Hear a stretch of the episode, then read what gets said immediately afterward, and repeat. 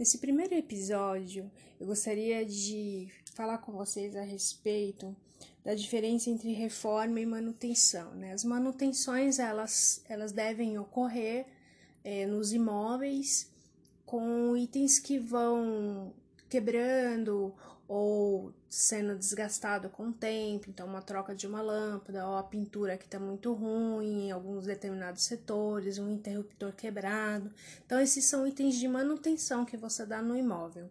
A reforma, ela pode ser pequena ou ela pode ser grande, depende muito do, do desejo do, das pessoas e a expectativa em relação ao imóvel, né? Toda reforma de até mesmo de pequeno, médio é, tá, é, padrão, o que, que, a gente precisa ter em mente? Pelo menos ter um, um planejamento para que isso aconteça, né? Então, se você não vai poder fazer um investimento no projeto, que você planeje essa obra. Esse planejamento é muito importante e às vezes até muito simples de fazer. Listando as atividades que você quer colocar nessa reforma, né? Todas as atividades que você pretende desenvolver buscar informações ou pelo menos desenvolver alguns croquis é, que possam traduzir o seu desejo, o seu imaginário, para que você possa pelo menos é, começar a formatar essas ideias. O ideal mesmo é fazer um investimento num projeto, mas nem todos ainda estão tão conscientes da importância de um projeto, que já começa gerando uma economia, né? dependendo de 15 a 30% ou mais, porque só o que você pode economizar com falhas que não vão acontecer ou erros que você comete durante o trajeto e tem que refazer o trabalho, só isso já justifica boa parte do valor empregado num projeto. Então, basicamente, um projeto, dependendo do, da reforma, ele acaba até se, se pagando, né? Vamos dizer assim, quando você faz a economia desse valor.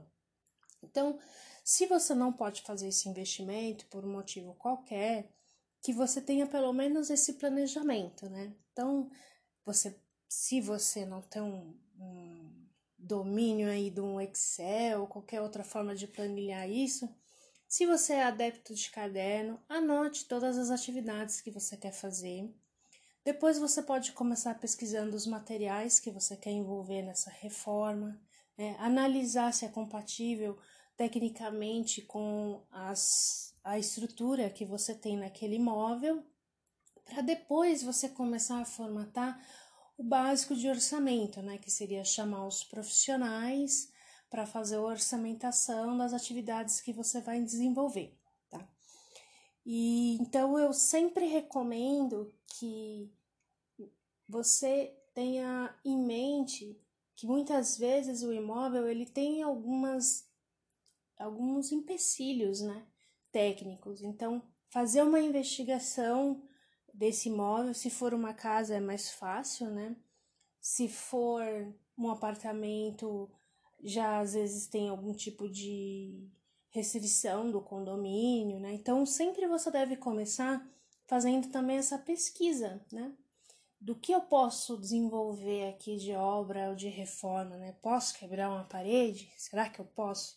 É minha casa, é uma casa, mas será que eu posso? Então vamos fazer uma investigação por observação, né? Se você tiver o projeto da casa, é ótimo. Se você não tiver, pedir a consulta de um engenheiro para ele vir fazer uma avaliação do imóvel.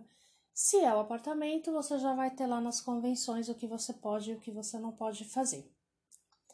Bom, essa é a primeira parte do nosso podcast e eu acho que nós vamos falar muito sobre assuntos diversificados e diferentes Embora eles tenham uma numeração aqui, você pode ouvir a qualquer momento o assunto que te interessar. A gente vai estar tá sempre, eu vou estar tá sempre nomeando essas informações.